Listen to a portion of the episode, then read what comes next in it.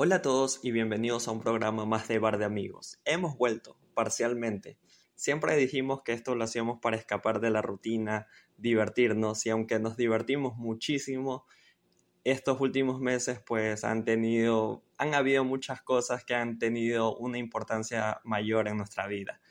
De verdad no sabemos si en algún momento volveremos a Twitch o quizás nos concentremos haciendo podcasts cortos, dando nuestra opinión sobre algún tema específico, ya que eso no nos quita tanto tiempo para realizar eh, nuestras, nuestras obligaciones que tengamos en ese momento.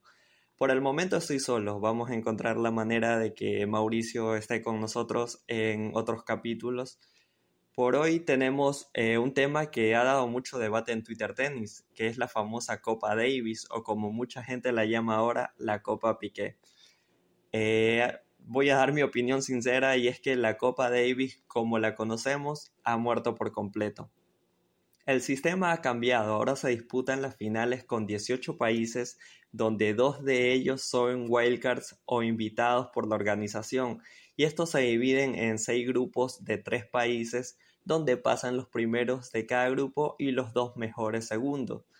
Ahí va el primer punto en contra. No me convence del todo este sistema porque no solo en el circuito, en la anterior Copa Davis había que ganar todo para llevarte el trofeo a casa.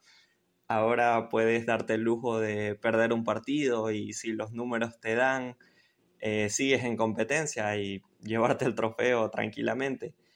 Bueno, en esa edición la fase de round robin se disputó en tres ciudades de Europa. Otro punto en contra, donde que es que, es que la localía dejó de existir aunque ésta se mantiene en los playoffs de ascensos a los diferentes grupos, así que diríamos que, que estas fases pues conserva el viejo formato de la Copa Davis. También este es un punto importante porque todos alguna vez hemos escuchado el término ambiente de Copa Davis, donde el público te hacía sentir que eras visitante y no querido durante el partido, algo que por sí no acostumbramos a ver a menudo en el circuito, donde el tenis es un deporte muy correcto, incluso si una persona del público se para durante, durante el punto, el punto se repite. Entonces tener este ambiente de, de algarabía, de, de, que el público en contra te festeje todos los errores que cometas, pues es como un aire fresco a todo el tenis que vemos eh, anormal que vemos normalmente en el circuito. Ese factor, este factor ayudaba a que cada llave tenga su grado de epicidad.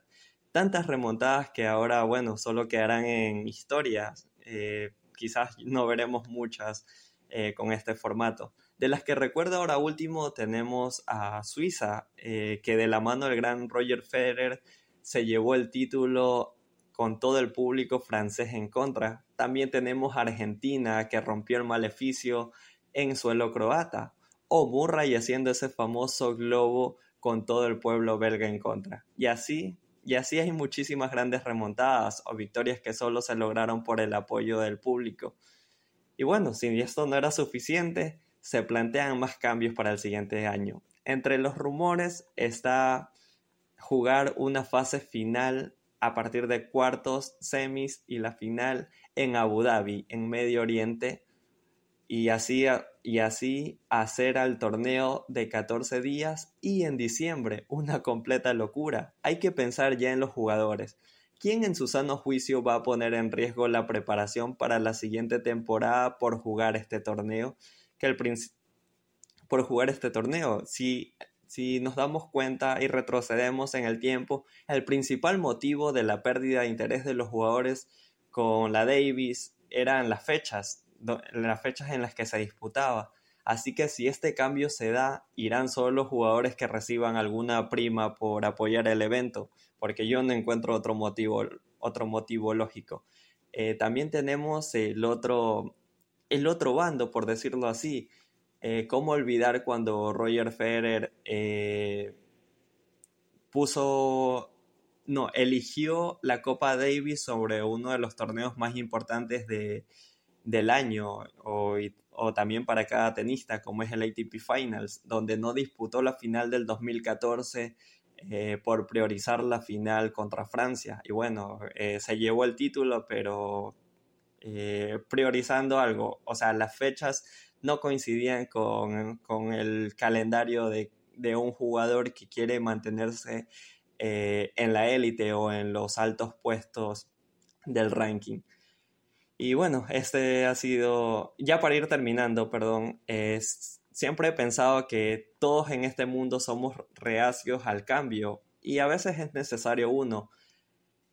Tal vez la idea de tratar de innovar para atraer más gente al mundo del tenis era buena, pero tampoco se trata de matar a un torneo que tiene más de 100 años. Y ahora se va a desatar una, bueno, ya se desató una batalla entre los organizadores que quieren tratar de vender como sea que el cambio ha sido bueno y por el otro lado están periodistas, tenistas, extenistas, capitanes de los equipos y, por qué no, los fanáticos del tenis que quieren de regreso al viejo formato. Me incluyo por completo. Y ninguno, y ninguno va a dejar, va a dar su brazo a torcer. Y bueno, este ha sido un capítulo más de Bar de Amigos. Lo que sí les puedo prometer es que el próximo año estaremos más seguidos por esta plataforma. Trataré de comentar la actualidad de la, actualidad de la temporada, tanto del circuito masculino como el femenino. Eh, por el momento también pueden seguirme en Twitter, que ahí publico acertados comentarios de tenis, no siempre. Eh, mi, usuario, mi, no, mi usuario lo encuentran en la descripción del canal y eso ha sido todo. Muchísimas gracias por estar.